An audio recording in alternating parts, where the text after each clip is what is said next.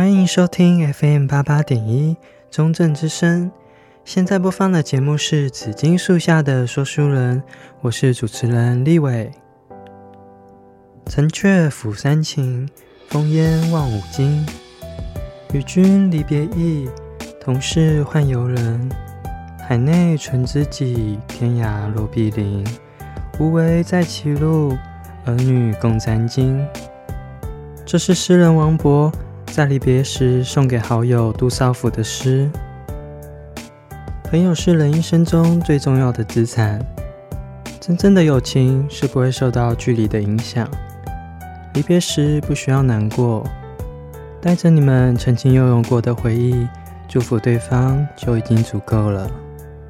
今天要讲的电影是上周已经讲过的友情电影《三个傻瓜》第二集。警告。以下内容将涉及严重剧透，请还未观赏这部电影的观众斟酌服用。好，那么接下来要开始今天的故事啦。上周我们介绍了电影的前半段，法罕与拉朱踏上寻找挚友兰秋的路途。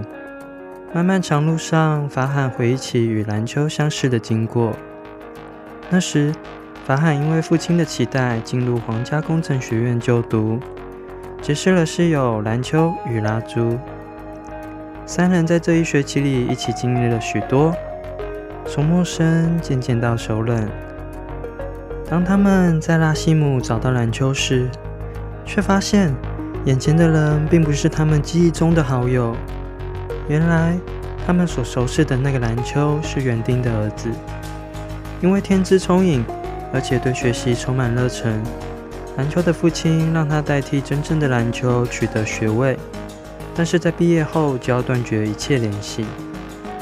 这也终于能解释为何兰秋不告而别，这几年来杳无音讯。拿到兰秋的地址后，他们接着前往下个目的地拉达克。以下为了方便，我还是称他为兰秋吧。在车上，萧英气得知那个地址是一所学校时，就嘲笑兰秋竟然还在当老师，自己已经是上市公司的副总裁了。下周还要跟世界上著名的发明家范舒科望都签订合约。哦，对了，怕听众们忘记，萧恩气是他们全年级的第二名。他的学习风格与兰秋背道而驰，注重死记硬背，因为名次落后于兰秋。并且曾被他修改过发言稿，在众人面前出尽洋相，因此对篮球怀恨在心。路途中，法罕再度回忆起往事，时光匆匆飞逝。很快的，他们来到大学的最后一学期，病毒在一次演讲中，当着全校同学的面羞辱拉朱与法罕。晚上，兰秋陪着他们喝酒解闷。兰秋说：“他之所以拿第一名，是因为他对机器有热情。”接着翻出法罕书包里的一封信，原来那是法罕在五年前写给他最尊敬的摄影师安德烈的信。可因为父亲一直想要他做名工程师，所以不敢寄出去。兰秋鼓励法罕放弃工程，去追寻自己所爱。他说。如果 Michael Jackson 的爸爸逼他打拳击，拳王阿里的爸爸逼他唱歌，那该有多可怕？听完后，拉朱问：“为什么自己热爱机器，却还是失败呢？”兰秋说：“那是因为他恐惧，手上的圣环比手指还多。父亲的病，姐姐的嫁妆，未来的工作，每个圣环都代表着不同的压力。”带着这些恐惧，又怎么能专注学习呢？兰秋说：“他们两个，一个活在伪装之中，一个活在恐惧之中。”不料，法罕与拉朱反而嘲笑兰秋：“恐惧、伪装，他两种都有。害怕承认爱上皮亚，所以假装不爱他。”兰秋也没想到他们会来这招。面对这突如其来的发言，兰秋一时语塞。看到平日里能言善道的蓝秋，此时哑口无言，两人更得意了。法罕跟蓝秋打赌，如果他敢去告白，自己就跟父亲坦白想做摄影师。阿朱也说会将手上的圣环都丢掉。蓝秋思考了一会，接着慢悠悠地站起身子，很帅气地说了一句：“我们走。”那时三个人都喝多了，装着酒胆来到病毒家。兰秋摇摇晃晃地爬进皮亚的房里，在一片漆黑之中握住皮亚的手，对着她深情的告白。他说自己每晚都会梦见皮亚。穿着新娘的衣服朝自己走来，每次在接吻时都会撞到鼻子，然后他就醒来了。这时棉被突然掀开，里头的人正在嘲笑他，可没想到里头竟然不是皮亚。兰秋这才知道，原来刚才浪漫表白的对象是皮亚的姐姐。不过睡在一旁的皮亚也同样听到那番动人的告白。心中雀跃不已，可没想到，这个浪漫的氛围很快就被打破。楼下的法罕与拉珠突然开始发起酒疯了，对着病毒的信箱撒尿并大叫。兰秋赶紧离开皮亚的房间，把那两个白痴拉着逃走。可没有那么幸运，逃走时拉朱的脸被病毒看到了。隔天，拉朱被叫到办公室。原以为会被严厉的斥责，可没想到病毒表情和悦，只是让拉朱帮自己打一封信。拉朱原先紧张的心情瞬间舒缓了不少。可没想到信中的内容竟然是要将拉朱退学。果然事情没有那么简单。拉朱此时慌了，哭着恳求病毒再给他一个机会。病毒说可以。他给了拉朱选项，将兰秋也供出来，他就改成开除兰秋。拉朱很彷徨，一边是家庭，另一边是给他很多帮助的好友，两边对他而言都很重要。最后，他做了决定，那是病毒没给他的选项。他毅然决然地走到窗户边，此时外头风和日丽。小鸟正高唱着欢快的曲子，这一切都好讽刺，没有人能理解他所面临的痛苦。说来奇怪，真的只是一瞬间的事，自己花了好多努力才坚持走到现在，可要结束时，却只有一瞬间。坠楼的那一刻，拉朱突然感到如释重负，先前那些他所背负的重担。家庭、课业、工作都烟消云散了，可同样的，他与兰秋、法罕一起欢笑的日子也结束了。一群人将浑身是血的拉朱送往医院，虽然经过抢救脱离了生命危险，但他却瘫痪了，一动也不动地躺在病床上，只剩意识还在。皮亚说要多对他说话。该开玩笑刺激他。蓝秋没日没夜地陪在拉朱身边，跟他讲了许多话，用尽一切方法来刺激他，甚至还拿出病毒的照片做飞镖的标靶。虽然反应仪器出现了反应，可拉朱依旧没有醒来，反而换来了皮亚的责备。直到有一次，蓝秋拿起了拉朱姐姐的照片。骗她说法海要娶她，而且还不需要嫁妆。拉朱这时才突然醒了过来，看到好友醒来，蓝秋兴奋地带着点心来分享给医院的工作人员。拉朱看着眼前这位将自己看得比自身都还重要的好友，眼眶不禁泛起了泪珠。他激动地抱着蓝秋。拉朱的病情逐渐好转。这天是面试的日子，拉朱摘掉了手上的生环，同时也让法罕回去找父亲。这是他们先前与蓝秋约定好的。蓝秋拿出了一封信，原来他偷偷将法罕的作品寄给国外那名摄影师安德烈。他很满意法罕的作品，同意让他做助手。听到这个消息，法罕脸上洋溢着欣喜的情绪，可下一瞬间又消失了，取而代之的是惶恐的神情。他知道他的父亲不会同意的。兰秋鼓励他一定要找父亲谈谈，只需要一点点勇气就能改变命运，不然等他以后一定会后悔。家中的父亲正满意的看着买给法罕的新笔电，看到法罕提前回家，他很惊讶。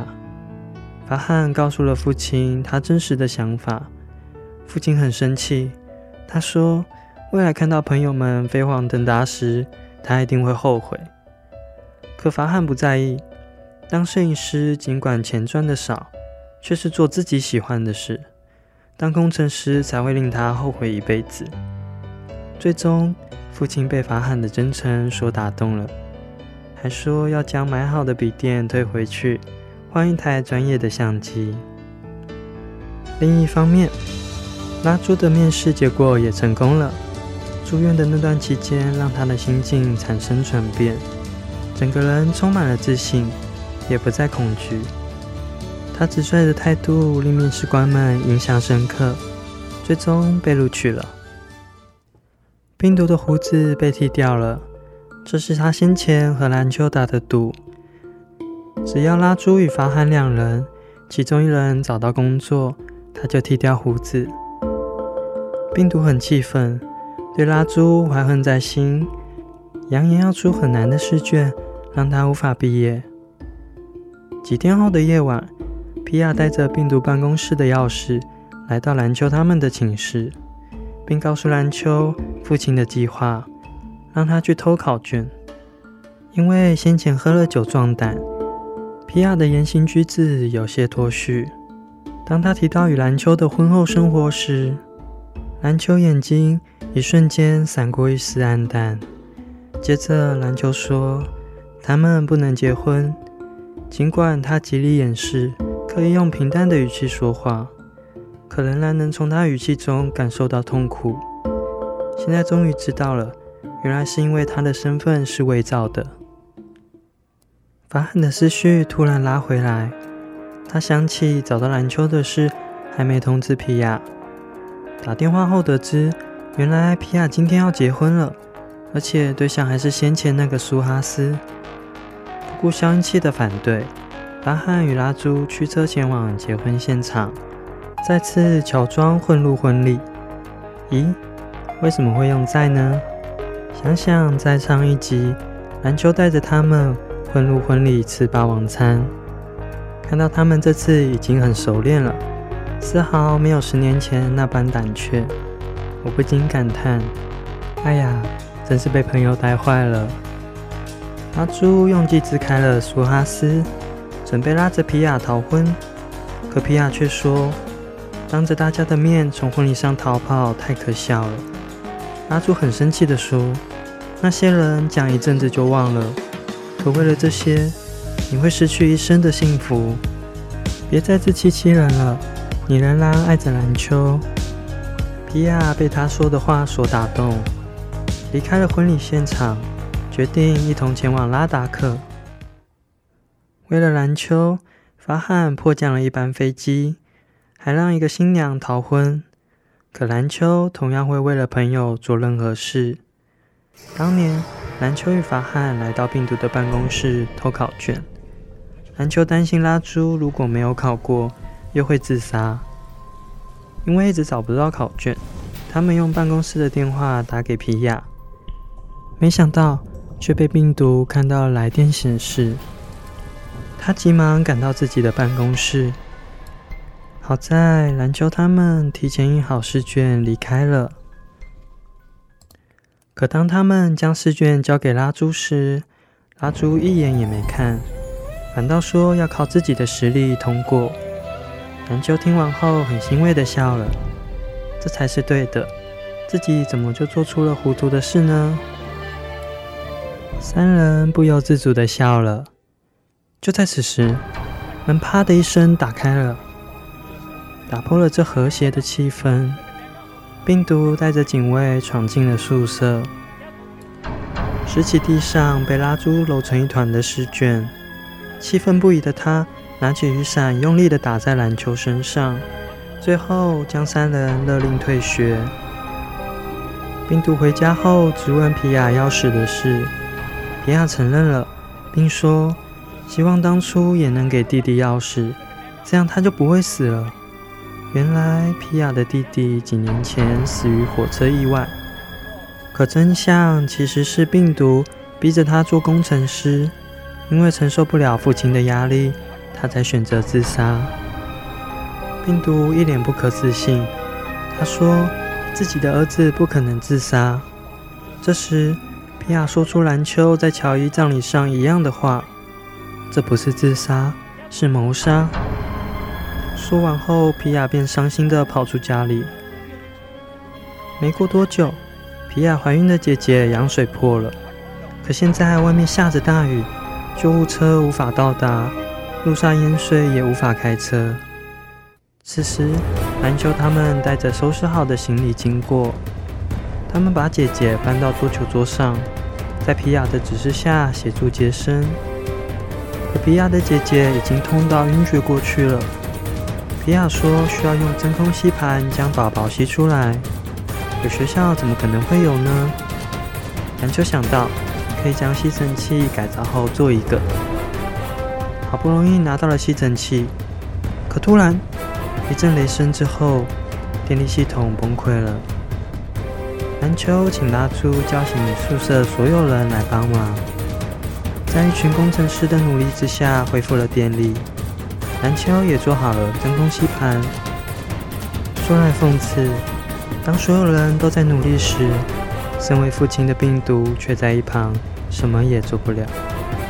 平日威风凛凛的教授，也只是靠冷冰冰的学术知识堆砌而成，真正发生问题时，也没办法派上用场。最后，在众人的努力之下，终于顺利将宝宝接生出来。事成后，病毒很感激篮球，并取消了先前退学的命令。接着，他拿起那支太空笔，情绪激动地说：“他的老师在给他这支笔时，跟他说，如果未来遇到与自己一样优秀的学生，就把这支笔传承下去。”说完，便将太空笔别到兰秋的衣服上。兰秋。瞪大了双眼，看着眼前那个总是刁难自己的老师，在此刻真正的认同了自己，心中油然而生一股暖流，不禁热泪盈眶。毕业那天，蓝秋获得了年度学生奖，可正当大家都在欢庆、互相道别时，蓝秋却远离了喧嚣，一个人默默搭上车子离开。那个背影是何其的落寞啊！他们终于来到兰秋所在的学校，这里的学生都将他们所学应用在生活之中，发明了许多实用的装置，一看就知道是兰秋的风格。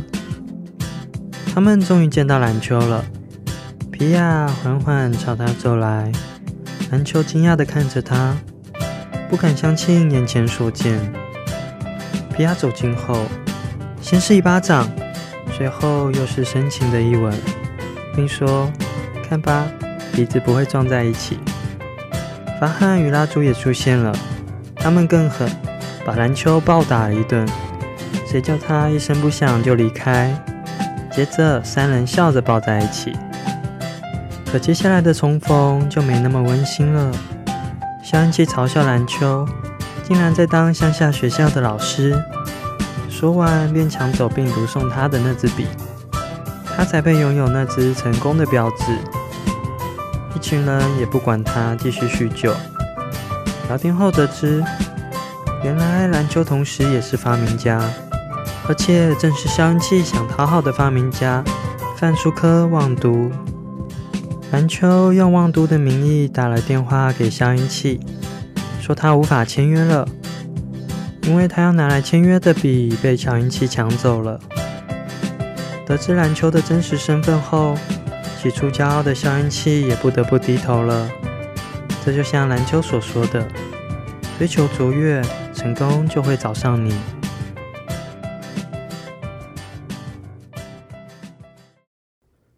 不知道听众们喜不喜欢刚才的故事呢？在讲心得之前，先让大家听一下电影的主题曲。待会带来是一首欢乐的歌曲，《苏比杜比》。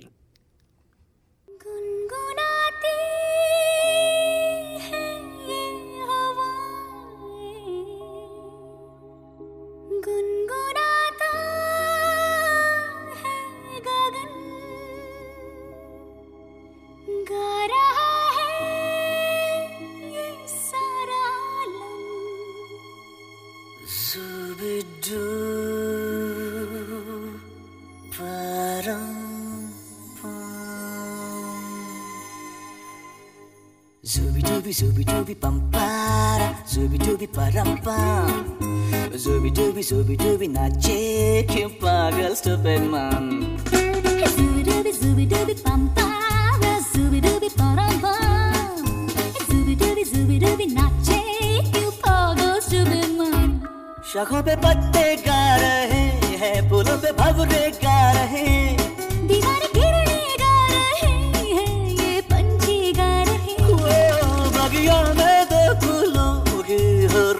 है गुफ्तगु। जैसा फ़िल्म में होता है हो रहा है हूबहू। आई आई आई जुबी डुबी जुबी डुबी पंपारा जुबी डुबी परंपा। जुबी डुबी जुबी डुबी नाचे क्यों पागल स्टूपिड मम जुबी डुबी जुबी डुबी पंपारा जुबी डुबी परंपा। जुबी डुबी जुबी डुबी नाचे क्यों पागल स्टूपिड मम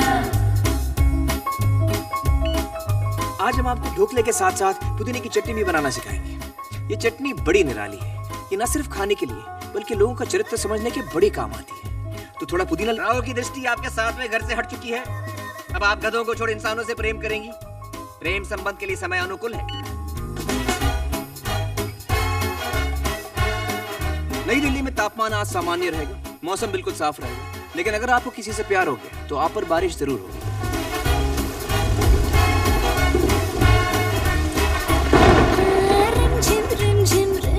inside.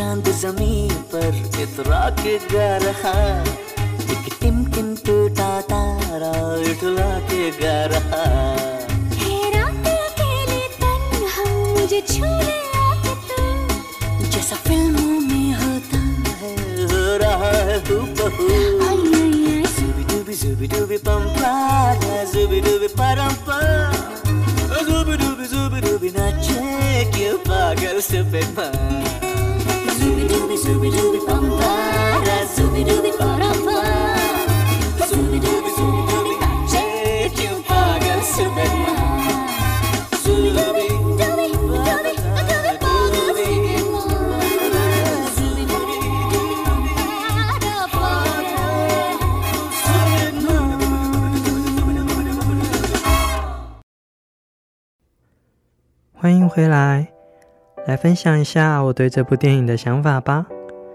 这是我很喜欢的一部电影，在讲广播之前，我已经看过两三次了。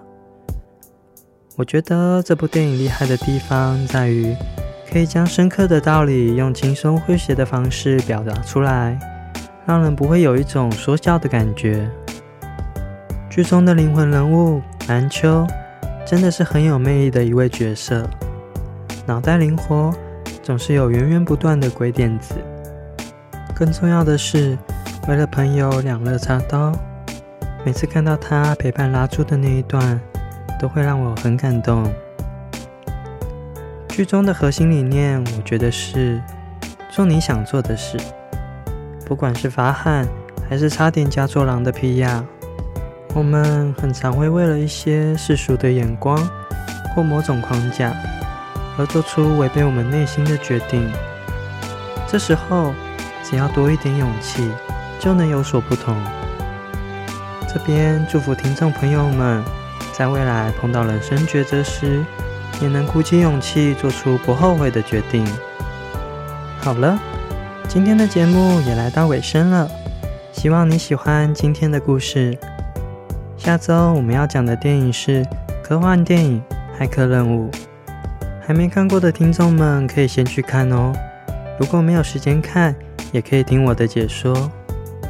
哦，对了，这周我们有同学点歌哦，待会节目结束后会带来企鹅同学所点的歌曲，小男孩乐团的《Feel the Heat》。再次感谢你的收听。祝你有个美好的一天，那我们下次见喽，拜拜。